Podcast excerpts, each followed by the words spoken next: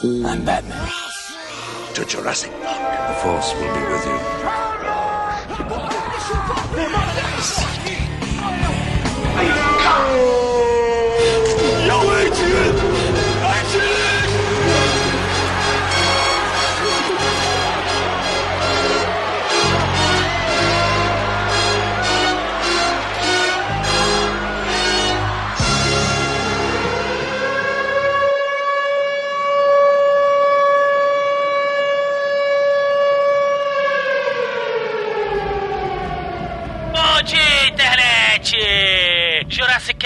ar, meus caros internéticos. Voltamos com mais um episódio diretamente do bunker do fim do apocalipse do mundo. Do Deus quiser, Deus dará. Essas coisas todas. Esse quem vos fala o Calaveira. Estou falando aqui diretamente do silo de proteção de guerras atômicas. Está comigo aqui o Miote. Fala galera, eu não ligo para modas. É isso mesmo, Miote? Você quer dizer? É isso mesmo. O mundo tá acabando. A mensagem Mas dele. essa é perfeita, eu não ligo para modas, essa é perfeita. coisa que você dita no fim do mundo, né, velho? O mundo tá acabando, estão todos se fudendo, o céu já está remetendo as almas. A Miote vira e fala: Eu não ligo pra moda. e tá comigo aqui também, Melina. Céus maníacos! Porra, ficou impactante isso aí. Foi igualzinho. Você viu a carga dramática? Igualzinho. Porra, tô chorando aqui. Eu, eu tô batendo assim na terra, assim, céus maníacos! E é isso realmente que vocês dois querem deixar para a posteridade. O mundo tá acabando, as pessoas estão escutando o Jurassic Cast como uma tentativa de luz no fim do túnel, e aí o que vocês falam é isso. E vai sobrar o podcast e as baratas, ouvindo. Pois é, internet, que estamos aqui diretamente do bunker pós-apocalíptico do Jurassic Cast para falar sobre este clássico da ficção científica, O Planeta dos Macacos de 1968. Filmaço, filmaço, filmaço. Um dos ícones do Atomic Horror, um dos ícones do filme pós-apocalíptico e de coisas absurdas. Então, se você quer saber sobre todas essas questões, se você quer saber sobre as curiosidades, se você quer saber sobre todas essas coisas absurdas que só o Jurassic Cast traz pra você, vocês vão continuar escutando, porque nós voltamos à transmissão do bunker do Jurassic Cast logo após os recados do Jaiminho.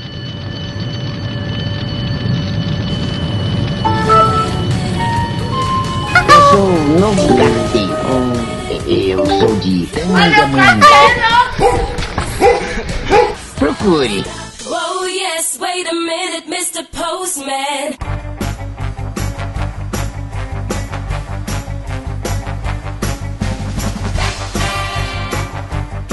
Ah,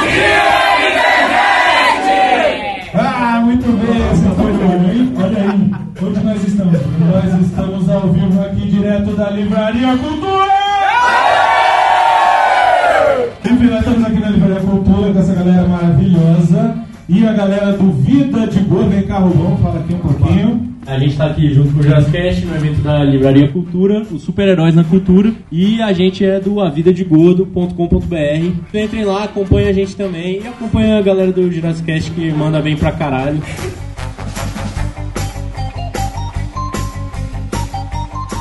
E Coruja, a gente tem que dizer o seguinte, que estamos aqui mais uma vez para falar das camisetas do Jurassic Cast. Exatamente. A venda na Fiction Corporation. fictioncorporation.com.br Só entrar lá e comprar, aproveitar que tem camiseta nova. Assim, é que a gente fez agora, assim, há pouco tempo. Tem camiseta nova, tem as camisetas do Contatos Imediatos do terceiro grau, rapaz. Sim, tem a camiseta do Doctor Who, tem a camiseta do Red Sun, tem a camiseta, essa que eu tô usando, Sif Happiness. Sif Happens, isso.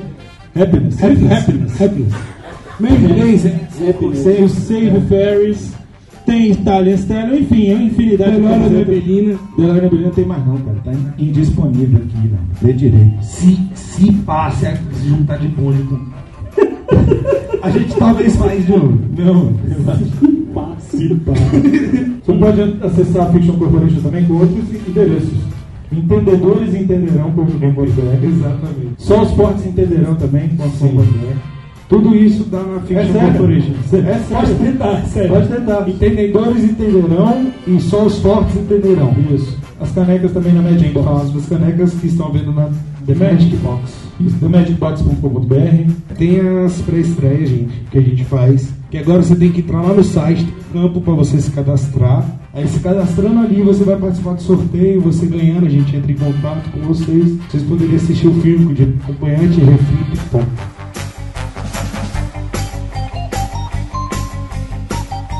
Gente, queria agradecer a presença de todos aqui. Uma salva de palmas para vocês. Valeu! Muito obrigado pela presença. E aí agora, vamos voltar pro programa, porque afinal a gente tá gravando os recados. E depois a gente continua um pouquinho mais também, vai. Isso, não, o Miotti tá o Miotti vai editar tudo. O Miotti é foda, cara.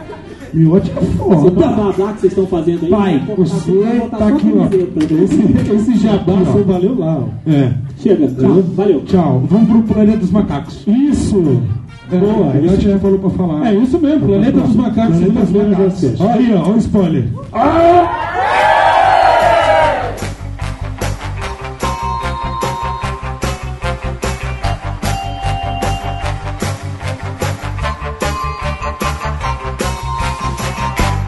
Você está ouvindo o Jurassic Cast. Não desgruda daí. E isto completa meu relatório final até a nossa aterrissagem.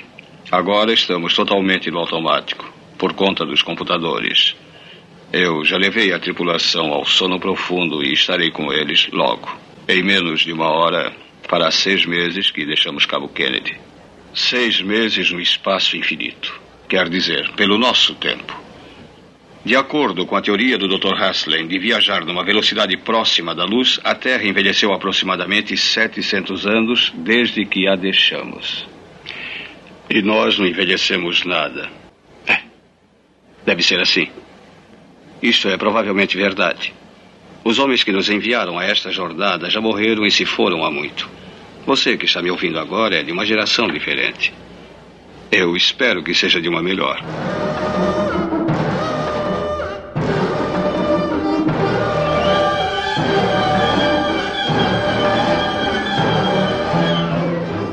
Miote. Porra, tem muito tempo que não acontece isso. Pois é, né? É porque eu estou sem originalidades. É o Planet Isso, tá certo. of the Apples. Apples! não, não, é, é o que então? É Apes, velho! Ah, Apes. O planeta das maçãs, caralho, meu Deus, eu morri. Porra, cada hora o ato tem uma porra de jeito de falar, porra, é um saco isso. Por isso que eu dei inglês.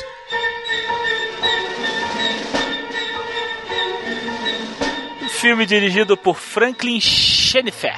Franklin J. Schaffner. Ah, ele tem alguns filmes conhecidos, né? Um deles é o Patton, Rebelde ou Herói. Eu acho que é assim que fala, né? Patton. Peyton. Peyton, né? Peyton. Papillon também é dele. Tem muita série de TV também. Né? Mas eu acho que o grande filme dele mesmo é Planos Macacos. Acho que é o que mais impactou. Roteirizado por quem, Miote? É escrito, né, pelo Michael Wilson, Rod Serling, e o livro, né, que, que na verdade o Planos Macacos é um livro, é do Pierre Bowley. Ele também foi, foi escritor do Ponte do Rio Quai, né? O primeiro livro dele é Ponte do Rio Quai.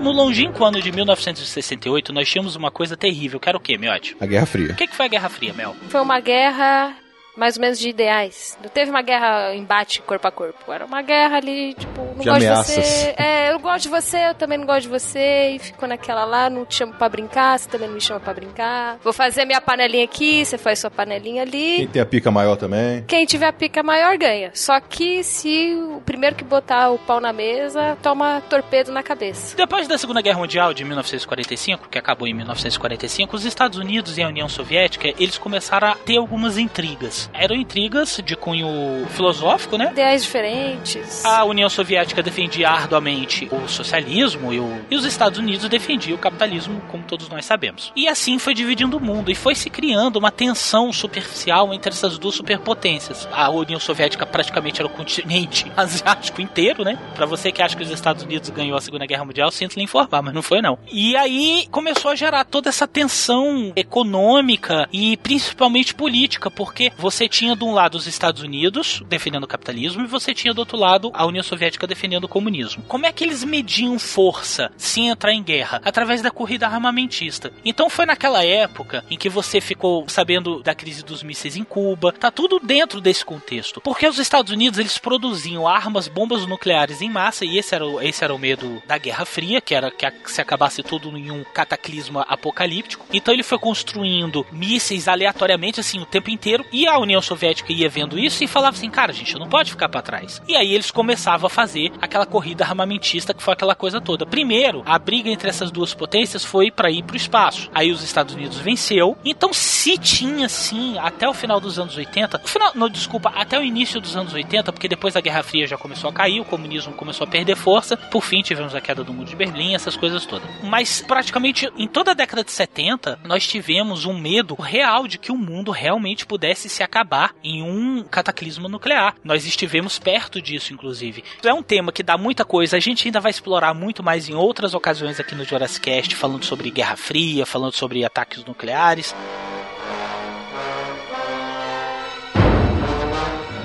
Dentro desse cenário foi criado o Planeta dos Macacos. Miote, o que que fala o Planeta dos Macacos? Então, são quatro astronautas, né? São três homens e uma mulher que estão viajando pelo espaço para colonizar algum planeta. Estão procurando planetas para colonizar. Isso é até falado mais na frente do filme, né? Que a, a intenção deles é essa. Mandou uma mulher para dar conta de três caras. Putaria, né, velho? Né? Meu Deus. Cara, é legal que o Charlton Heston olha pra cara dela e fala assim: Ei, Eva, tu que ia dar conta dos três aqui, hein? Perdeu, fia. Ele ainda dá uma zoada, velho.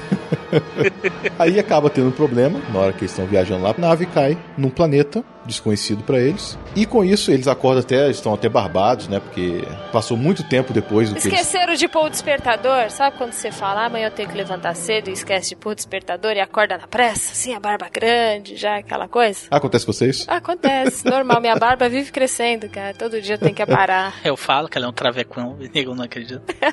e um dos tripulantes, que é a mulher, acaba morrendo. Não, ela vira o guardião da cripta. É, o que acontece é que quando os outros astronautas ficaram conservados, ela ficou dormindo, mas no corpo dela não foi conservado, ela morreu. Então ela já estava praticamente em estado de putrefação já na hora que eles acham Exato, ela. virou uma múmia a hora que abre aquele negócio. E o filme começa justamente do, da espaçonave, que deve ser a espaçonave mais ridícula que eu já vi no cinema, caindo naquilo que seria uma terra inóspita, né? Eles desembocaram lá dentro dessa terra inóspita, aparentemente inóspita. E é aquela coisa, eles chegaram ali e falaram assim, cara, o Taylor vira e, cara, eu vou falar para vocês, eu nunca fui muito fã do Charlton mas eu vou dizer para vocês com toda sinceridade, ele fazendo o papel do Taylor tá muito bom, cara. Porque ele tá de um jeito tão escroto, ele tá de um jeito tão debochado, porque o que que acontece? O filme, gente, ele é uma grandíssima metáfora. Os três astronautas representam o homem moderno, seria um homem americano moderno. E a sociedade de macacos, ela representa uma espécie de utopia daquilo que nós gostaríamos de ser. Entretanto, é meio divergente, porque ora ela se mostra como nós gostaríamos de ser, ora ela se mostra com os mesmos vícios da sociedade humana normal. E aí o que que acontece? Essa nave cai e aí eles simplesmente vão atrás de uma forma de vida. O Taylor fala: olha, a gente tem que achar uma fonte de água e uma fonte de comida, senão a gente tá morto em sete dias. Que bosta de exploração é essa?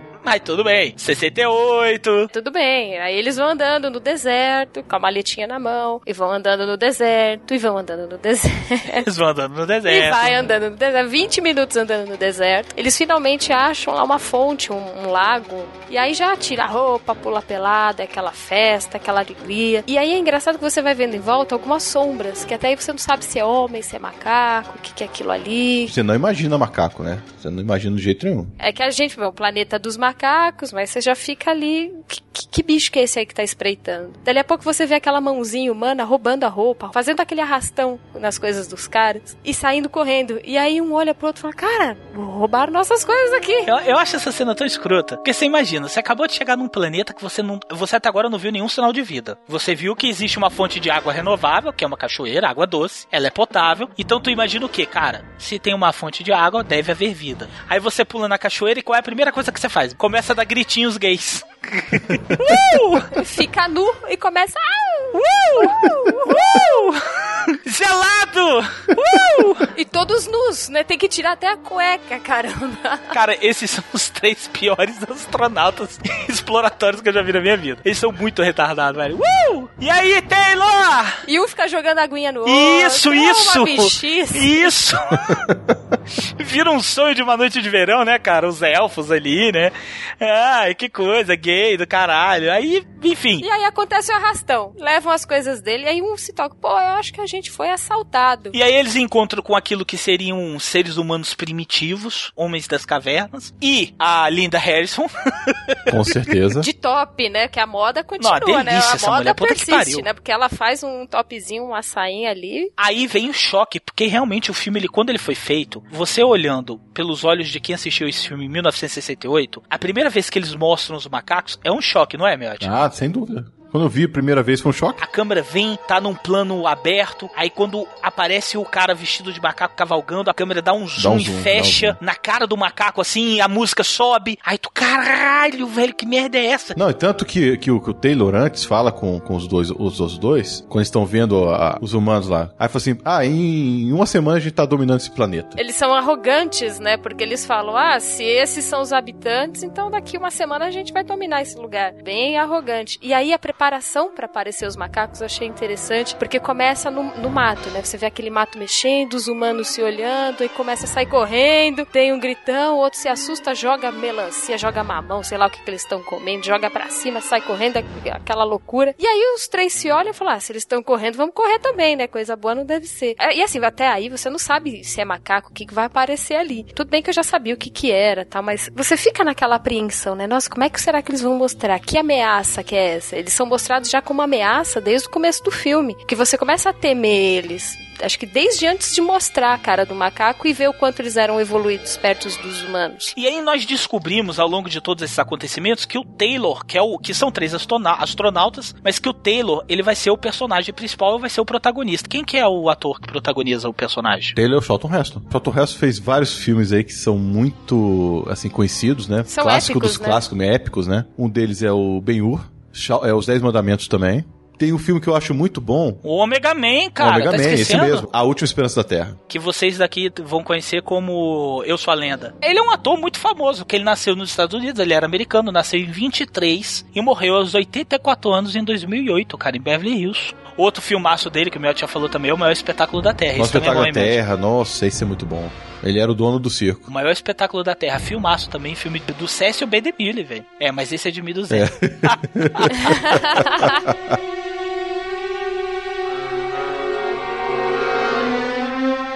Taylor tá representando os Estados Unidos ali, com toda aquela arrogância, com todo aquele pensamento de que, cara, eu posso, faço e aconteço. Tem uma cena interessante, na hora que o cara tá botando a bandeira dos Estados Unidos. Cara, a risada psicótica que ele dá, né, velho? Aquela risada que ele dá, puta merda. Não, porque aquilo ali foi ridículo mesmo. Cara, nós estamos no ano 7800 depois de Cristo. Aham. Deve ter nem mais terra, animal. E o cara tá lá. Ih, Bandeirinha, bandeirinha, com a bandeirinha. E essa é uma metalinguagem muito interessante, porque olha só, o Taylor representa o americano médio. Tanto que no diálogo entre os astronautas, Taylor vira pro outro astronauta e fala: Ah, você tem cara de que ter sido pica grossa do colégio, fez tal vestibular e tirou em primeiro lugar, sempre foi o destaque da escola, não foi? Não é isso, não? Tudo sempre foi certinho? Aí ele, é, fui. Então dá a entender que o Taylor, dos três, ele era o cara prático, ele era o cara pra tomar decisão, mas ele não era o mais intelectual. O Taylor ali, ele tá representando, cara, o americano médio. Por isso que ele tem aquela arrogância de na hora de rir lá da bandeira, ele tem aquela coisa de Aquele sarcasmo. aquele sarcasmo todo que ele fica espizinhando o nerdzinho. E aí? Não sei o que. O que, que você acha que você, que você vai encontrar aqui? Hein? Que, é, sabe aquela coisa que ele fica espizinhando o cara? O cara, porra, me deixa em paz, velho. Me deixa em paz, me deixa em paz, me deixa em paz. O cara fica implorando pra ele. Quando ele chega, ele vê aquela comunidade de Homo sapiens pré-históricos. É, ele os vira. primitivos lá, os homens. Exatamente, ele vira e fala, cara, nós vamos dominar o planeta, então não vai ter problema pra gente. Então o Taylor, ele é os Estados Unidos representado, ele é o americano representado naquilo ali. Até porque, como o filme se passa na época da Guerra Fria, todo filme que falava sobre esse tema, Hollywood sempre puxava a sardinha pros Estados Unidos, isso é óbvio. A gente viu isso inclusive no Rock 4, sei quem não vai se esquecer do Rock 4 nunca, que é aquela coisa ridícula, do Gorbachev levantando pra aplaudir o Rock. É, vai que ceninha. Não, todos os russos torcendo pelo rock. É, é, é, certeza. Vamos torcer pelo capitalismo, né? Sou tão foda, tão foda que eu mudei o pensamento de vocês. Então os filmes eles, eles são construídos, eles eram construídos dessa forma. E o Taylor ele chega justamente pra mostrar isso, pra fazer, porque gente, o filme, ele é um filme, ele tem quase, olha, eu vou falar pra vocês, viu? Planeta dos Macacos é um filme muito bom, mas ele é um filme que esbarrou nos filmes B, porque ele não é um filme com orçamentos absurdos. Você vê que o orçamento do filme, ele é bom, mas é modesto. Tanto que a história original foi mudada. A história original do livro, a sociedade de primatas, ela é evoluída. É como se você estivesse vivendo uma sociedade simeutópica. A tecnologia tá absurdamente avançada, medicina tá absurdamente avançada, a sociedade primata tá muito avançada. Essa seria a história principal. Só que aí chegaram e entregaram pro diretor e o Scheffner virou e falou assim: olha. Não tenho dinheiro pra fazer isso aqui. Exatamente. Assim, é pelo que demandava o roteiro. Então ele fez. Ah, o que, que eu consigo fazer com 5 milhões? Primeiro pagar o Charlton Heston.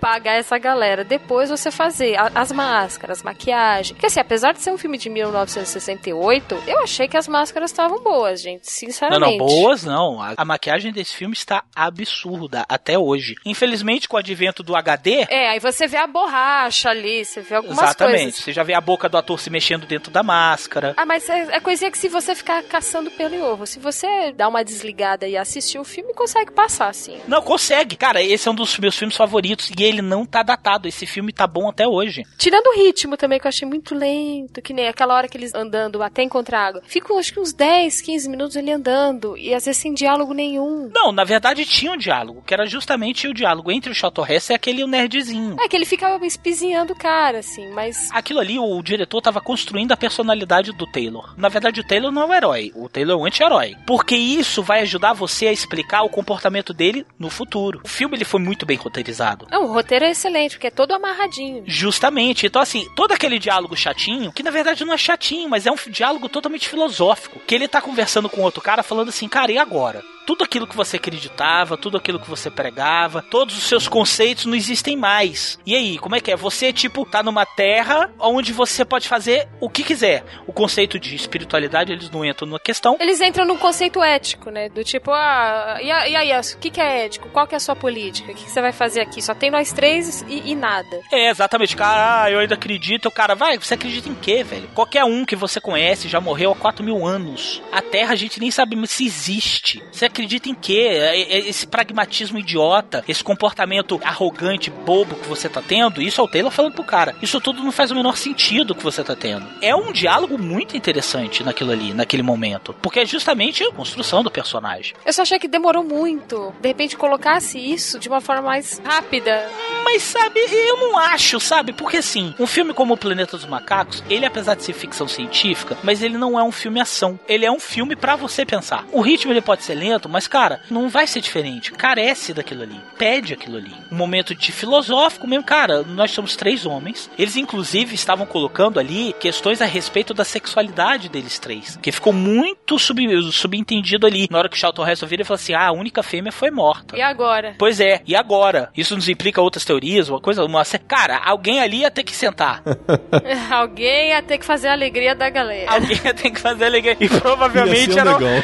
Não! Provavelmente era o narguelê ali do meio, ali, sabe? O cara veio fazer, véi, cala tua boca. O cara, não, mas eu acredito ainda. Eu não sei porque que você tá se comportando assim. Aí o Taylor vai e fica espizinhando ele e tal. Então isso foi muito bem feito. Isso ficou muito legal nesse filme, cara. Inclusive tá mostrando conceitos a respeito da sociedade humana que são completamente filosóficos. E são frágeis, que naquela situação, tudo que você tem de ético, tudo que você aprendeu, vai pro caralho, porque não tem mais nada. O que, que você vai fazer ali? Você tá na Terra hoje, na nossa socie- sociedade brasileira. Matar é errado? Sim. Por quê? Ah, implica uma questão, uma série de coisas, tanto pra quem tem religião quanto pra quem tem medo de ser preso. Perfeito. Então tem os seus dogmas que você acredita nisso, né? Naquele planeta não, faria, não fazia sentido nenhum aquelas estigmas. Não, era outra situação, era outra. É a mesma coisa da sexualidade. Ah, que eu ia ser viado lá é. Bom, é o que tem.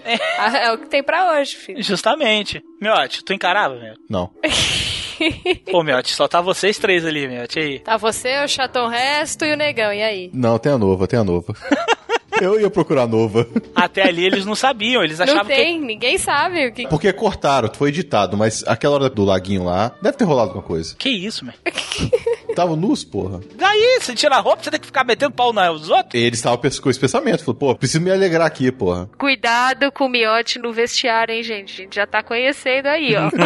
Toma cuidado você no vestiário do futebol. Mas é bem trazido isso que o Miotti falou, sabia? Porque naquela cena tem uma coisa homoerótica ali, sim. Tem, pô. Alguém se solta ali, porque é uns gritinhos e jogando aguinha ali. um- Não, tem uma coisa homoerótica ali. Sabe qual a gente tá falando? Filme de 68. Ó, nunca que eles iam mostrar aquilo ali abertamente. Mas você tem uma coisa homoerótica ali, daqueles três nadando pelado. Balançando a piroca. Aí você vê o Chateau Resto vai lá, como o macho alfa vai debaixo da cachoeira e já bota o- a biluga pra fora, lá pros outros dois ver. Vocês viram aquela, aquele momento que ele sobe na cachoeira e mostra o corpo dele assim e tal? É, Eu acho que ali ele tá se afirmando como o macho alfa do grupo. É, exatamente, Ele chega cara. lá, eu, minha piroca é maior, eu que vou mandar aqui, eu que vou tomar conta da cachoeira aqui. Exatamente, porque a própria patente dele, ele era o comandante da missão. A própria patente dele não fazia o menor sentido naquele planeta. Se um dos dois se rebelasse ali, falasse mais alto, acabou. Não Acabou, tem, exatamente. Não tem mais comandante. É quem fala mais grosso. E ele tá o tempo todo, cara, se reafirmando como líder, como pica grossa, ó, quem manda que sou eu, vocês vão me obedecer porque eu vou dar porrada, eu que vou mandar em tudo, vocês dois no máximo vão ser meus vassalos aqui mais próximos e Minhas tal, mas bitches. quem vai mandar em tudo aqui sou eu, entendeu? Então, cara, você tem todos esses conceitos que ficam ali permeando todo esse filme o tempo inteiro. Isso é tão legal. É aquela coisa, a sociedade dos macacos se confunde com a sociedade humana. E aqueles três que são resquícios da sociedade humana se confunde com o comportamento dos macacos o tempo inteiro. Você vê, por exemplo, quando o Taylor arruma uma fêmea, cara. É, ele se comporta como um animal. É que não pode mostrar, né, ali em 1968, mas. Sim, mas ele tá metendo a vara na, na nova ali, ó. Comeu muito. Oxi.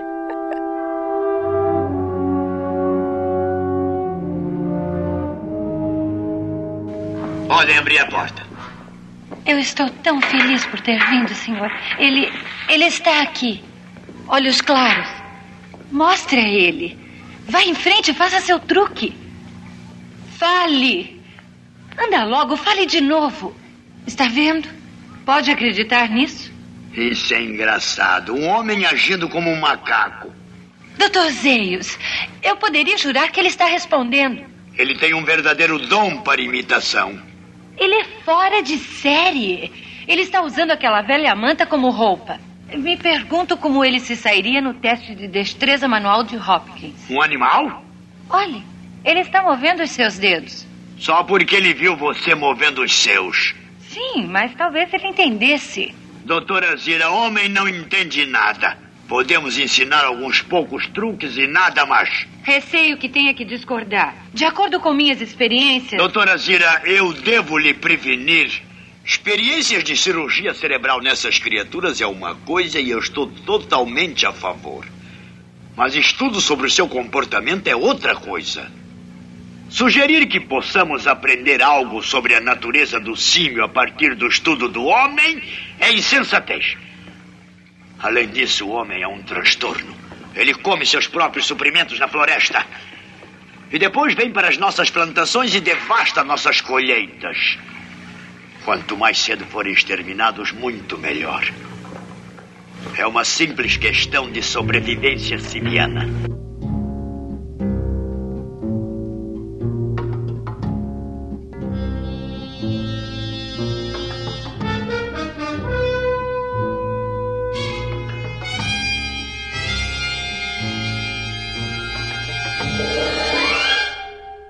A nova, Miotti? Quem é a parceira do Chateau Resto nesse filme? A nova é Linda Harrison. Quem é ela? Só ver as fotos dela aqui, peraí.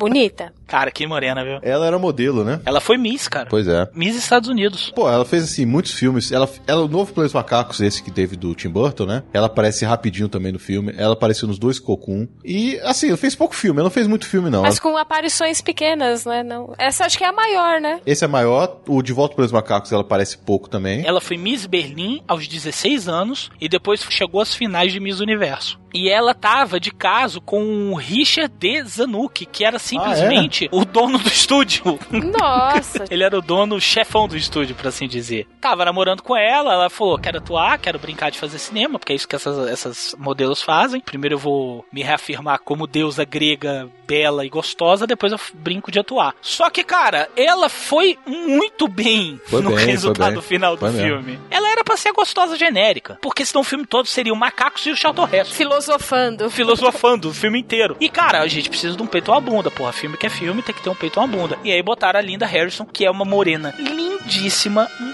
tesão de mulher, umas coxas gostosas. Meu Deus, como mulher tesuda nesse filme, velho. E muda. Nossa, e muda. E muda. Esse foi o que o Miotti mais gostou. e muda.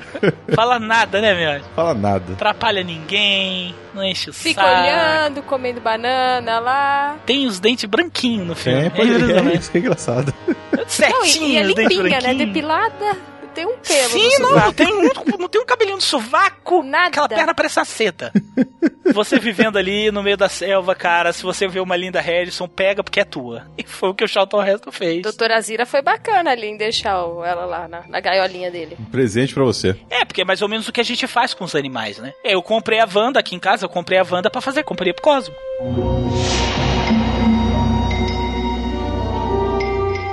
Aquilo que a gente via ali na hora do filme era um comportamento primata mesmo do próprio Taylor. O filme ele, ele não mostra muito isso, mas ele chega um momento em que eles, o Taylor começa meio que a voltar para aquele comportamento primitivo, né? Naquela parte que ele tá querendo mostrar pra Zira que ele sabe escrever, e aí vem o outro homem das cavernas lá do lado dele, ele vai desce um cacete no nome da caverna e começa a brigar com o cara. A nova começa a apagar o que ele escreveu, ele dá um puta empurrão nela também. É, cara, aquilo ali é um comportamento totalmente primitivo. Totalmente. Só faltou catar um pedaço de pau e dar na cabeça de alguém ali. Só faltou um monolito. Só faltou o monolito. Não, e há quem diga também que o relacionamento do Taylor com a nova tinha uma coisa de machismo também, né? Porque ela era a mulher ideal, linda, gostosa, perfeita. E muda, porra. E muda. E ficava só andando atrás dele, só andava Exatamente, totalmente cabeça submissa. baixa. Mas eu acho que isso aí já é, a- já é viagem do pessoal. Eu acho que isso não tem muita coisa a ver, não. Ela era uma primata fêmea. O que, que uma primata fêmea faz? Vai atrás do macho alfa. Agora teve uma coisa que eu vi muita, sempre vi muita gente falar. O que, que vocês acham que são aqueles humanos do planeta dos macacos? Vocês acham que é a sociedade humana que evoluiu? Ou vocês acham que é simplesmente a sociedade humana que foi sendo oprimida, oprimida, oprimida e acabou chegando num estado animal? Quando eu assistia, a, a impressão que eu tive foi exatamente isso. Que sobraram tão poucos e os macacos evoluíram tanto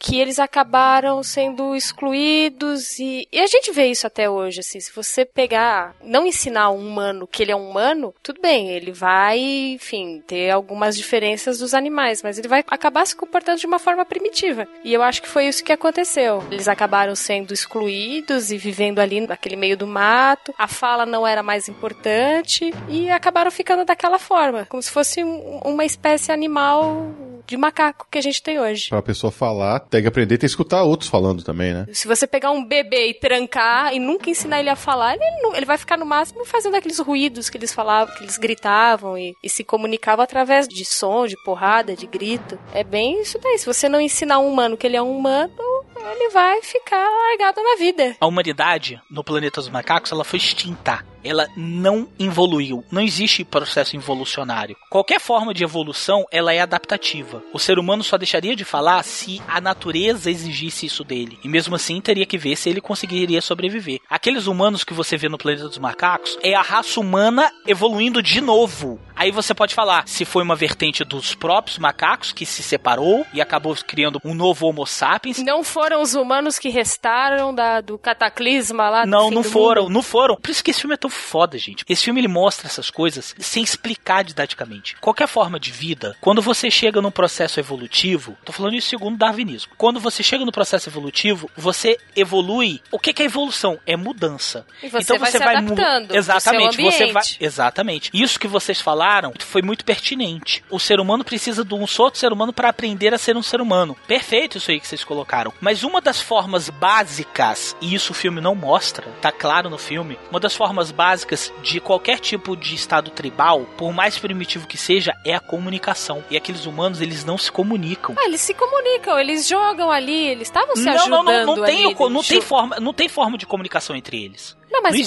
existe. fa- não falo verbal, mas eles eles estão lá colhendo, um tá pegando, tá passando pro outro, o outro tá passando pro outro. Então assim, eles têm aquela comunicação não verbal, mas foi o que eu falei, às vezes é um sinal, um, um gesto, ou então cada um sabe se por, ah, eu sou, vai, coletor, então eu sei que eu tenho que subir na árvore, então eu passar a fruta pro outro, o outro vai distribuir, e assim vai. É que nem animal, você já viu no National Geographic lá, como é que é, o- o- os gnus andando, cada um tem, cada um se ajuda ali e ninguém fala nada. Isso você tá falando tá perfeito, não tá errado. É exatamente esse ponto que eu queria chegar. Por que, que eles não falam? A comunicação verbal, ela implica em uma série de coisas, cara. Você te- precisa de uma série de princípios cognitivos. O receptor tem que estar de acordo com, com aquele que fala, com, né, que é com o emissor. É porque o Charlton Heston falava lá com a nova, ela não entendia nada, ela só ficava olhando pra cara dele. Teve uma hora que, na hora que a primeira vez que ele fala, ela tampa a boca dele. Para com isso, meu. Tá me irritando esse barulho. Cara, é a mesma coisa. Se você chega num animal selvagem e vai tentar conversar com ele, às vezes ele pode até ficar agressivo.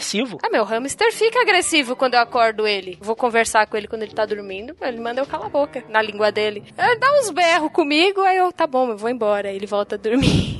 A Zira mesma fala, não tem explicação fisiológica para os humanos não falarem. Eles têm corda vocal, tem tudo. Tem tudo que a gente tem hoje. Só que você não sabe o que, que aconteceu. Por exemplo, ah, tudo bem. Não tem línguas que foram extintas, povos que foram extintos. Da mesma forma, a nossa sociedade foi extinta. E os que sobraram acabaram. Por exemplo, ah, tudo bem, eu falo, eu tenho um filho. Só que, imagina, eu morando no mato, não sei o quê. E aí esse filho vai aprender outras coisas, que vai passar pro filho do filho, do filho do filho. E digamos que a fala seja uma coisa que você não precise. E digamos que vai, vem o macaco e, e mata a tua família inteira, deixa só você criança. Você só vai ter aquilo. Você vai crescer e encontrar, de repente, um menino ou uma outra comunidade que aconteceu a mesma coisa. Você vai adaptando pra ser um bicho. Os humanos só sobrevivem lá naquela, naquele fim de mundo lá que eles estão. Imagina isso, você só ali, só ali sendo escorraçado, sendo perseguido, quem tem uma habilidade melhor vai morrendo. E só sobra o quê? Quem tem o instinto primitivo de correr e se esconder. O que for falar, que for dialogar, que for pensar em alguma coisa, morreu, porque veio um macaco e matou. Imagina isso com milhares e milhares de anos, que é o que acontece, passa 3, 4 mil anos. Imagina nisso numa sociedade. Acaba com a sociedade. Não tem povos que foram extintos em menos de 2 mil anos? Eu acho assim, o diretor mudou um pouco o livro, né? A comparação do livro com o filme, ele mudou muita coisa por causa das questões técnicas mesmo. Então ele não tinha como explicar, eu acho que assim, é pouco tempo de filme também pra explicar esse negócio de por que os humanos perderam a voz, por que, que os macacos estão falando tão inteligentes essa porra toda. Então eu acho que isso aí fica segundo plano pro filme, sabe? Eu acho que o, o filme tá preocupado com outra coisa. Sim, exatamente. O que o filme explora realmente são principalmente os dogmas religiosos e filosóficos. Porque toda aquela discussão que os símios têm entre eles, que os primatas têm entre eles, é basicamente a discussão que nós, como sociedade, temos entre a gente.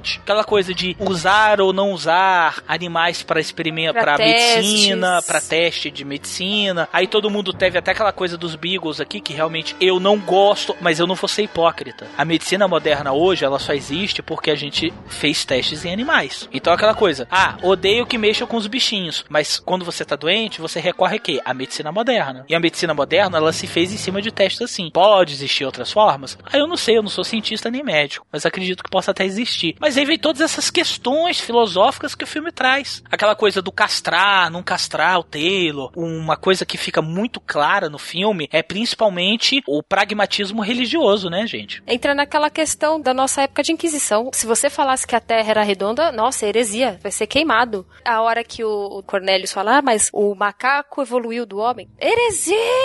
Tem que prender, queima, tá errado. Lembra muito a nossa sociedade no começo. No começo, assim, não, né? Não tanto tempo atrás. Sociedade e macaco tinha preconceito entre eles. Chimpanzé era reduzido, os gorilas era a, a- a raça de soldados, de guerreiros, chimpanzés era diminuído. E eu acho que Dr. Z era um orangotango, que eram os, os pensadores, que eram todos iguais ali naquele conselho. E tem essa questão também de preconceito entre eles mesmo. Então lembra muito a nossa sociedade. A sociedade que eles estavam vivendo ali é a nossa, não tanto, né, tanto tempo atrás. Dentro daquela sociedade primata, que se dizia tão evoluída, Não era tão evoluído assim, não. Que chimpanzé era reduzido, só lutava gorila. Você tinha a questão dos preconceitos raciais que nós temos hoje na sociedade humana. Tem o chimpanzé, que seria basicamente o trabalho laboral. As mãos, né? O trabalho braçal ali, operacional. Isso, exatamente. O chimpanzé ele seria a classe média. Você tem os intelectuais, que seriam os orangotangos, que sempre são os líderes. E nós teríamos aquele que seria basicamente um- uma mão de obra, ou o músculo, que seriam os guerreiros, que seriam os gorilas. E cara, você pode colocar isso, fazendo paralelo ao ser humano moderno, ou à sociedade moderna. Aquilo ali é um- uma construção de sociedade completamente nazista. O lourinho é quem manda, o pardo, que somos nós, tá ali, mas não me vacila muito não, senão eu corto tuas asas.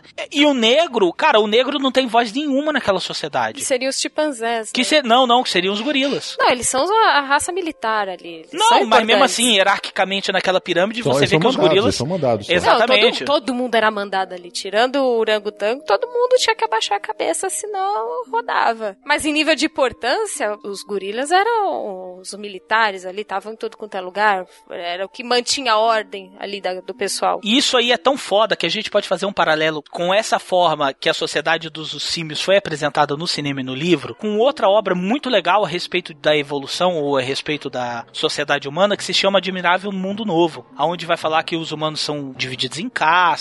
São duas histórias muito parecidas nesse ponto. Na sociedade primata, eh, você tem castas. O ariano manda, o pardo tá ali, mas obedece, o negro não tem voz nenhuma. Nenhuma. Os gorilas não tinham voz nenhuma, nenhuma, nenhuma. Tava ali pra manter a ordem só e acabou. Cara, eles eram máquina, assim, velho, vai lá e bate nele. É porque ele era grande pra bater em todo mundo, né? Eles eram os maiores ali. Justamente, então foi como a sociedade dos macacos se construiu. Isso foi muito bem feito no filme mesmo, porque você vê justamente essas nuances. A parte do tribunal, legal quando o Taylor vai ser julgado por aquela palhaçada, que aquilo é uma palhaçada, né? É o ministro das ciências, aí é o Dr. Zeios. Aí é o ministro dos interesses religiosos. É o Dr. Zeus contra a roupa. É, nego... é, é oxe, é negócio, interesse religioso, ele até fala interesse religioso. Aí, aí eu sou o líder, eu sou o macaco que manda nos macacos, beleza. Inclusive tem um diálogo entre um daqueles três macacos louro lá com o Taylor, que é igualzinho a um filme que se chama A Missão, que tem o Robert De Niro no papel de um padre jesuíta, que depois ele era um nobre hispânico, depois ele se converteu e tal, que eles vão catequizar os índios, cara. Em uma das cenas desse filme, é um cara pegando na boca do índio, abrindo a boca do índio e falando, tem alma aí? Deixa eu ver se tem alma aí. Inclusive, essa cena foi replicada também no filme de 2001. Foi igualzinho. É, que o cara pega a boca do bicho e fala assim, tô vendo alguma alma aí dentro? Não tem nenhuma alma aí. Mas entra na mesma discussão que muita gente fala que animal, cachorro não tem alma, que macaco não tem alma. Quem é que manda? Ah, então é, é a regra dele. Da mesma forma que a gente questiona isso como humano, eles como macaco e raça superior no filme estão questionando se tem alma, se o Taylor tem alma, que eles são tratados como bicho, animal sem função nenhuma, que nem domésticos eles podiam ser, né? A, a doutora Azira tava querendo provar que dava pra domesticar um humano, pra você ter um humano na tua casa pra fazer companhia pra você. E essa era a questão. E, e até aí tava dissecando o cérebro pra provar Mas isso. isso aí, né? Mel, é o mesmo processo da época da catequese dos índios. Sim, é igualzinho. O índio não tinha alma, não tinha voz. Vamos tentar domesticar pra ver se eles conseguem trabalhar aqui pra gente. Aquele diálogo ali entre o Dr. Zeios lá e os amigos dele com o Taylor, aquilo ali é um tribunal de brancos com índios da época da colonização dos índios. Você tem alma, aí eu tenho alma, então vem cá. Então me fala aí, qual é o terceiro parágrafo da nossa lei? Velho, eu não conheço a tua lei. Ah, blasfêmia. vou- Velho, o que, que tem a ver o cu com as calças? Eu não conhecer o Alcorão, não significa que eu sou inferior. Eu não conhecer a Bíblia Católica, não significa que eu sou inferior. É isso que o filme traz. É justamente esse diálogo, cara. Eles colocam os macacos como humanos naquilo ali. Porque aquilo ali é todinho nossa sociedade. No começo, no meio, e não há tanto tempo atrás. É igualzinho. É, aquele momento ali dos primatas, dos macacos, é como se ele estivesse ali na época do renascimento, né? Do renascimento. O comecinho, comecinho, porque começaram com as ideias de que o macaco teria evoluído do homem, os chimpanzés estavam começando a ter um pouco de voz, mas bem o que o, o Cornélio fala, Zira, cala a boca aí, porque você já tá aí, o pessoal tá querendo te cortar. É, mas depois ele fica se emputece, né? Depois Aí ele se manda emputece. tudo pro caralho, né? Porque aí começa a fazer merda atrás de merda. É como se aquela sociedade humana estivesse vivendo mais ou menos no período do renascimento. É, um pouquinho antes. No período ali. renascentista, assim, por assim dizer.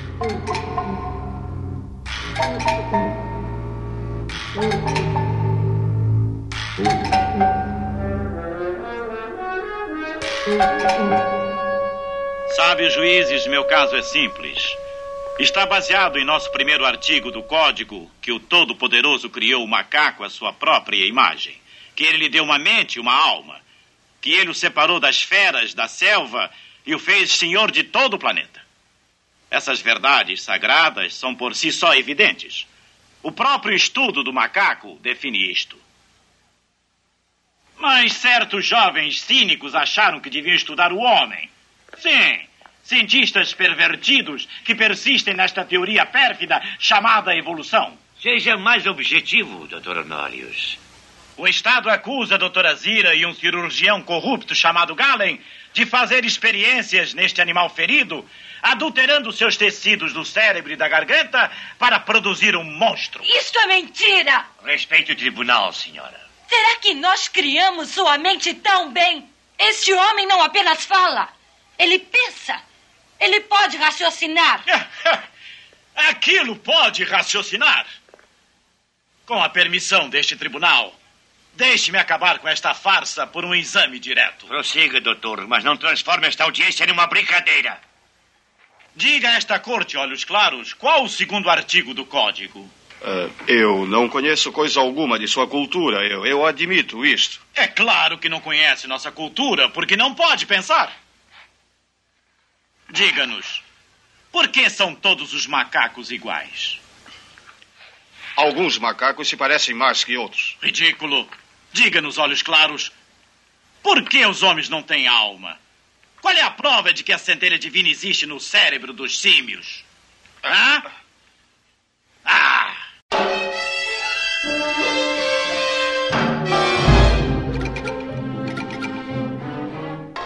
A Kim Hunter é loira.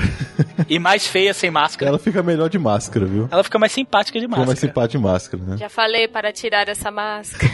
Ela fez os três primeiros Planetas Macacos, que teve as duas continuações depois, né? Na verdade, teve, tiveram quatro continuações, então cinco filmes, né? E ela fez a, o De Volta para os Macacos e a Fuga dos Planetas Macacos. E o marido dela, que é o Cornelius. O Rod McDowell foi o único que participou de todos os filmes dos Planetas Macacos, fez os três primeiros sendo Cornelius, e os outros dois ele fez como sendo o macaco que evoluiu, né? O que começou tudo, que é o César. Tudo que tem a ver com os macacos, ele tá no meio, até a série também participou. A série era uma merda. Participou de vários filmes, tem, participou de série também, ele da fantasia, passou muita coisa. Mas ele ficou marcado mesmo, acho que pelo papel dele no Cornelius. E o personagem da Zira e o Cornelius, junto com o Taylor, eles são os protagonistas praticamente. E eles são dois jovens cientistas que eles estão com um pensamento diferente daqueles caco velho lá, né, do ministério e tal. Então Cornelius está querendo provar que existia uma sociedade humana antes dos macacos e a Zira está querendo provar que o ser humano não é esse, esse animal irracional e energúmeno que a sociedade de cima prega, como se fosse um monstro e tal, não sei o que, aquela coisa toda. Ela tá querendo provar que daria para domesticá-lo, e depois ela vai com teoria de que pô, o ser humano pode falar, e aí ela sempre é ridicularizada, mas o que acontece é justamente que o Taylor chega como se fosse o elo perdido disso tudo, né? Pra quebrar todos esses paradigmas. É, e não à toa que o- a principal questão do Dr. Zeus é perguntar de que tribo você veio, porque ele não tava acreditando na historinha que ele caiu do céu, que ele veio de outro planeta. Ele tava, onde você vive? Você vive na zona proibida? Da onde não, você não, veio? é porque aquilo ali, meu, é justamente o pensamento da igreja na época de Galileu. Eles achavam que aquele planeta deles, aquela ilhota onde eles viviam, era o centro de toda a formação. É que não existia mais nada depois É, daquilo. o Deus fez um sim, ou fez o macaco a sua, é, sua imagem e semelhança. É, e nas ideias novas que o Taylor apresenta, ah, eu vim do céu. Ah, como você veio? Ah, eu vim numa máquina de voar. Aí a doutora Zira fala, ah, mas pra que voar? Você não precisa voar. Você anda daqui ali, você- vai voar pra quê? Eles não têm essa, essa concepção. É aquilo ali, é aquilo ali tá bom, aquilo ali acabou. Não existe mais nada além daquilo ali que eles estão vivendo. Não, e outra coisa, a sociedade dos macacos vivia num pedaço de chão, cara. Eles não eram o planeta todo. E aí eles tinham o tal da zona proibida, que você não podia chegar lá e tal. Por quê? Porque não pode, tá proibido. As escrituras. Nem parece com coisas que a gente tem hoje na sociedade normal, né? Imagina. Não, mas por que que não posso falar? Não, as escrituras. Mas talvez as escrituras estejam errado. Herege. Herege, crucifica. Justamente, E exatamente. no fim, a, a zona proibida nada mais era que as ruínas humanas, né? Sim, porque aí você mostraria que o macaco não era o centro do universo. É, ali estava escrito que teve uma sociedade, uma civilização muito maior do que a dos macacos. E que não tinha escritura de criador que fez macaco, caramba, né? Ia tudo por água abaixo. Toda aquela pequena sociedade que se criou ali dos macacos ia se, se esvairir, porque ia ser provado que aquilo lá não tinha base nenhuma. Os macacos tinham duas preocupações. Primeira, que era fazer com que a sociedade dos macacos não acabasse igual a dos humanos. E a segunda era que eles não perdessem o conceito de divindade deles, ou assim, de, por assim dizer, filho favorito de Deus. Como a igreja católica fez muito isso na Inquisição, na Idade das Trevas. O criador fez o macaco à sua semelhança. Imagem e semelhança, exatamente. E que a gente não pode de- ir lá, que lá é uma blasfêmia, porque tudo que você fala que não esteja de acordo com o que a gente quer que você pense é uma blasfêmia, você tem que ser é, apagado da sociedade, ninguém pode te ouvir. É aquela coisa, né, cara? Os orangotangos não queriam perder o poder, né? Então, cara, você vê os mesmos vícios que você vê na sociedade humana, você vê naquela sociedade dos símios, isso ficou muito foda. Isso ficou muito legal. É uma discussão inteligentíssima entre os Eios e entre a Zira e o Cornelius. Tem uma hora que você mesmo falou, meu, que ele, ele vira e fala assim, foda-se. O Taylor é prova científica de que o macaco não é o centro do universo. Aí o cara, não, eu vou, acabou, acabou a carreira de vocês. E aí tem uma imagem muito simbólica que um macaco bota, uma- bota a mão no ouvido, No ouvido, na, outra na no olho boca, outra na boca. né? Não vejo, não falo, não escuto. Seria o simbolismo da ignorância, né, por assim dizer, não, não falo, não, não vejo, não escuto. Que é aquilo ali, cara, o que eles estavam querendo era viver dentro daquela comunidadezinha ali, porque tava bom, legal, as caças tava legal, pros orangotango era o melhor que tinha, pô, eu tô mandando na bagaceira toda, e isso vai ser provado, isso vai ser totalmente desconstruído depois, lá no quinto filme, quando a gente vê o tal do César, que é o, o líder máximo, que seria uma espécie de Jesus Cristo pros macacos, tem lá aqueles preceitos, cara, que o César não falou merda nenhuma daquilo. Aquilo tudo foi inventado depois pelos macacos. O César falou que o, que o macaco tinha que se preservar, mas aquela coisa de que, ah, o humano não deixa ele se aproximar porque ele vai matar tua família, vai matar tua colheita. Cara, tem merda nenhuma daquilo. Ele não pregava, o César não pregava o ódio contra os humanos. Ele pregava de que o, o macaco tinha que ser uma, uma pessoa melhor, por assim dizer, né? É, tinha que ser bom e, e Tinha que ser bom, justo e sobreviver. Isso que ele pregava. Aí não, a deturpação, entendeu? Não, é porque o macaco é melhor do que o homem, que o homem tem que ser submisso. Mas isso foi o quê? É o telefone sem fio e quem manda escreve a história que bem entender, que mais lhe Justamente. favorece. Faz a Justamente. propaganda que lhe favorece. Se ele acha, ah, eu, eu não gosto do humano, vou colocar aqui que nas escrituras a gente tem que matar o humano. Pronto, sai pregando isso, todo mundo acredita e sai matando o humano e em nome dos, de, de César. Feliz ainda. Cara, isso é tão impregnado dentro da sociedade dos símios, dos macacos, na hora que eles vão lá ver, porque eles conseguem, o que acontece? Eles raptam o Dr. Zeus, né? E vão pra caverna, pra ver que diabo de segredo é esse que eles estavam guardando as sete, sete chaves. Não, até aí tem a a perseguição, que o Taylor tenta fugir da forma dele, né? Do julgamento, da, da castração que ele escuta que vão castrar ele. E aí é momento trapalhões, né, gente? Vamos dizer que aquela corridinha, aquela sambadinha do Didi que ele dá no meio da galera. É, cara, não existia coreógrafo, né? Não existia budget, né? Não existia orçamento. Mas em compensação, cara, ele acaba sendo preso e nós temos uma das cenas mais fodas do cinema. Por que você fugiu? Polícia da Segurança. Eu estou encarregada desse homem. Não mais, madame. Ele agora está sob a custódia do ministro da Ciência. Tire suas patas fétidas de cima de mim, seu macaco sujo! Essa frase foi uma das frases mais faladas na época. Aliás, eu falo até hoje essa frase. Virou meme, né? Se tivesse internet ia ser um meme. Nossa, pô, essa, essa frase é muito foda. Ainda mais o- em português eu acho mais impactante ainda. Cara, porque aquilo ali é a arrogância do homem, velho. Você tá vendo, o bicho tá coagido, preso, e mesmo assim o bicho vira e fala o quê? Tire essas patas imundas de cima de mim, seu animal imundo. cara, nem humildade naquela hora o cara tem, velho. Não, até que todo mundo ficou com a máscara aberta aquela hora, né? Ai, meu Deus. Não, o nego, caralho, o bicho falou, velho. E falou e ainda botou a pica na mesa. Falou Não e só me- falou, como falou, tirou. a primeira coisa que me fala é mandar tomar no cu. É humano mesmo essa praga lá, ó. Abriu a boca pra mandar nego se fuder.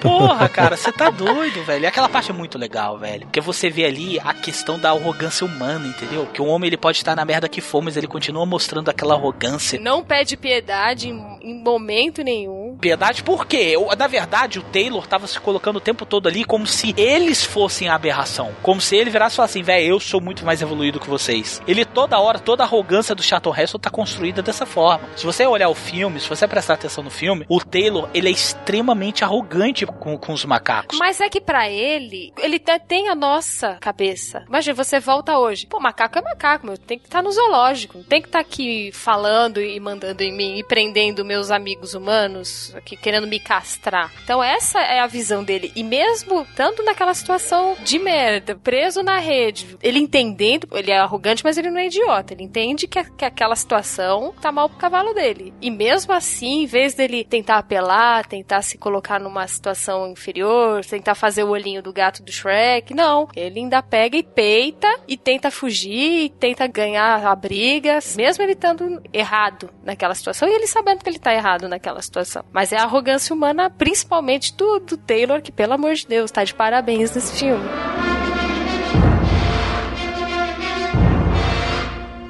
Sobrinho da Zira salva o Taylor, tira ele lá da gaiola. E aí acontece toda aquela merda. Eles acabam meio que pegando o Dr. Zeus de refém. Só que o que, que o Dr. Zeus faz? Aí, aí ele foi humano. Ele falou assim: não, não, vocês me provam, leva lá pro lugar, vocês me provam a sua teoria, que eu alivio aí pra vocês. Eu dou um prêmio pra vocês, vocês continuam fazendo o que tem que fazer, se conseguir provar. E mesmo assim, quando chega na caverna, ele já tinha aquele conhecimento, ele já sabia o que, que tinha ali. Ele sabia tudo, ele sabia tudo sim. Aquele conhecimento, inclusive as teorias, né? Illuminati, as teorias conspiratórias de que a Igreja Católica sabe de segredos sobre a humanidade, aquela coisa toda. Fazendo um paralelo direto ao filme, é isso aí. Era um conhecimento que era passado de geração para geração por geração entre os líderes orangotangos. Os ruivinho ali fica, ó, eu tô morrendo, tá aqui o segredo, passa para pro próximo. E só ficava ali. E eles tentavam controlar a sociedade da forma deles, só que eles já sabiam, não é à toa que ele prometeu que ia fazer que ia acontecer. Não, então me prova isso a teoria. Não é à toa que o Cornelius, coitado, ele tava todo alegre dentro daquele buraco, gente. Ele tava todo felizão. Claro, porque ele tava provando, ele como cientista, ele tava provando a teoria dele ali. E os Eios e falavam assim, não, é, isso aí é besteira, isso aí é coisa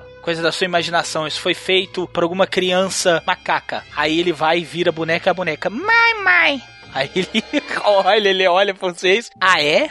A sociedade macaca também faz bonecas humanas que falam? Aí ele ficou sem argumento, né? Que é aí que quando os, os, os, macacos atacam eles. Aí não tinha nem o que conversar. Mas mesmo assim era uma coisa que ele já sabia. Ele, ele tava tentando provar, mesmo estando errado, que a teoria dele ia sobressair a teoria do Cornelius. Mesmo com a prova irrefutável ali na frente. Ele não tava atrás de prova, cara. Ele tava atrás de manter o sistema da maneira como tava. Como a igreja católica fez isso por dois mil anos. Mas o Cornelius estava na doce ilusão que se ele provasse, ele iria mudar o mundo. Isso foi o pensamento de todos os filósofos filósofos e cientistas dessa época. Galileu, cara, foi, foi coagido a mudar de ideia, falar: não, não, a Terra é chata e a Terra é o centro do universo. Outros cientistas da época também foram coagidos pela Igreja Católica a mudarem de opinião. Alguns mudaram e outros não. E outros morreram na fogueira. Outros morreram na, outros morreram na fogueira, mas com as suas convicções. E aí, cara, depois de toda essa discussão, a gente chega no momento que, para mim, é um dos finais mais incríveis do cinema. Ele consegue fugir com a nova. É óbvio. Tem que ser com ela, né? Ele falou, tem que ser. Se não for, se for ela, não vou não. E tá toda razão, né? Claro. Justo. Ela é muda, porra. Aí ele tá indo de cavalo com ela, tá indo pela praia, né? E o Dr. Zeus fala que ele vai encontrar o seu destino. Que ele não vai gostar do que ele vai encontrar né? Aí já fica assim, porra, que merda é essa pra quem nunca viu o filme, né? Isso o Miotti tá contando como espectador do filme de 1968. Aí ele vai andando, aí começa a andar pela praia, fica aquele silêncio todo, né? Sem música, sem nada. Aí aparece um negócio que a gente não sabe o que, é. Ele fica olhando também, aí continua andando, passa por ele, ele só acha estranho aquilo ali. Ele chega depois, as câmeras vêm pro lado, ele vai andando com o cavalo, aí ele vai parando, faz uma cara de de assustado, o que que é? Desce do cavalo e começa a amaldiçoar mesmo a própria raça ali. O que vocês fizeram? E começa a bater no chão. Seus maníacos! E aí abre a câmera e você vê aquela estátua da liberdade, só os destroços, ela torta, assim, e ele embaixo. E a nova, tipo, hein? O quê? O que, que é isso? Por que, que, ele... que, que você tá chorando? Com a cara de ignorância, assim. O filme termina no silêncio. E todo mundo está em silêncio essa hora. Porque aquilo foi um susto para todo mundo. O que, que acontece, internéticos? Como a gente já falou no início do programa, em 1968, Guerra Fria, aquela coisa toda. Ali era a materialização do maior medo do americano naquela época, que era o wipeout era simplesmente aniquilar a existência humana. Eles tinham medo de que a sociedade humana simplesmente acabasse. O final do filme representa para o espectador que o futuro deles era aquilo ali que eles estavam vendo. E o filme acaba de maneira absurda, porque como o Leonardo falou, tem o grito do Taylor e o silêncio. Simplesmente. Oh, meu Deus. Avancei no tempo. Mas estou na Terra. Todo o tempo eu estive. Então nós finalmente o fizemos. Os maníacos! Vocês explodiram tudo! Malditos sejam! Malditos sejam todos vocês!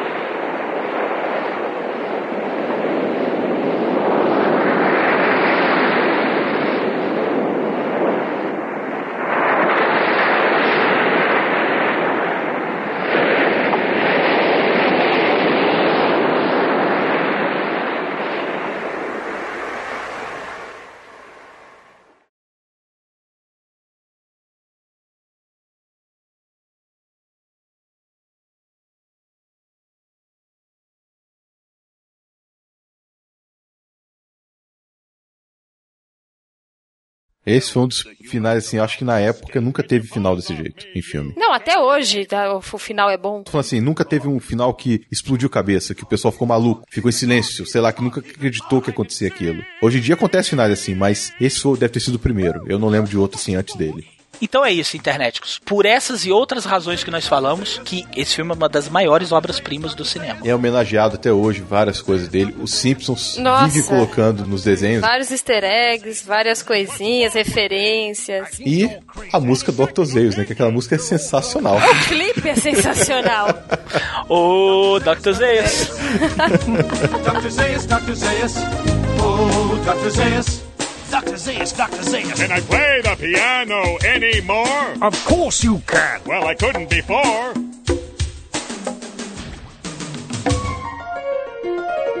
Dr. Zayas, Dr. Zayas. Dr. Zayas, Dr. Zayas. Dr. Zayas, Dr. Zayas. Oh, Dr. Zayas. É isso mesmo, internet. que Hoje estamos aqui no fim do mundo falando sobre o Planeta dos Macacos de 1968. Um marco, na, um marco da ficção científica, um marco nos filmes de. Um marco nos filmes de. tá saindo. O Marco nos filmes de ficção científica. O Marco ah, nos- também morre aí também. O Marco nos filmes de Moisés não apoca- consegue, A Moisés. boca, Um marco nos filmes de ficção científica. Um marco, no, um marco nos Moisés. filmes de apocalipse. Caralho, menino, tá atrapalhando. Peraí. Pronto, foi. Agora, agora eu vou falar. Um marco no. Se ferrar. Ficar quieta. Vai ficar calada? Vai, Moisés. Dr. Dr. Dr. Dr. Oh. É, eu botei. Eu, eu- anunciei o Ozzy também no site de relacionamento de animal aí pra, pra casar ele também. Quem Sele- é o Ozzy? O teu coelho? É, eu selecionei na namorada. Não, não é qualquer uma, não. É, tem que botar, porque teu coelho tava dando porrada no teu marido, né? ele dá porrada até em mim. O coelho da Melina é tão escroto. Ele tem ciúme de tu, né, Melina? Que Tem, horror. morre. Nossa, tava assim que o Bruno já tomou vários coices do coelho, mordida. Nossa senhora, mordida de coelho deve doer, hein? Dói. Dói pra caramba. Nossa, eu ia dar um murro na cabeça desse coelho. Mijada. Que minha avó já tomou de mijada ali no colo, não tá escrito também. Foda, meu Ozzy é foda. Well, I couldn't before. É uns 10 minutos dele andando na praia. Né? Não, não é isso tudo. Não exagera não, exagera não. Ou exagerando? Esse pessoal de, dos anos 90, né? é Foda. É, tem que ser tudo pra ontem. É, Ai, é muito é. lento. Ah, minha internet de 100 mega é lenta. Ah, É. Dr. Zayas, Dr. Zayas. Dr. Zayas, Dr. Zayas. É, aquele cabelo sedoso. Aquele cabelo. Não, não, cabelo não. Cabelo deram, pelo menos, cabelo deram um trato lá, porque o cabelo dela tá muito escroto nesse filme, cara. Dava, mais perto do que era pra você morar na selva, velho, devia ter tá side show Bob. Negócio. O teu ia ficar assim, é. Lógico. Não só em cima, como embaixo também. Olha aí, é sempre. A gente tenta, né, meu arte? É.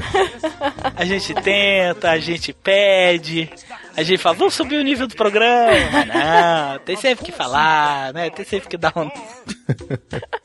Tem sempre que escrotizar Tem alguma sempre que escrotizar alguma coisinha. Não tem graça. Dr. Zayas, Dr. Zayas. Dr. Zayas, Dr. Zayas. Oh, Dr. Zayas. Dr. Zayas, Dr. Zayas. Dr. Zayas, Dr. Zayas. Dr. Zayas, Dr. Zayas. Dr. Zayas, Dr. Zayas. Oh, Dr. Zayas.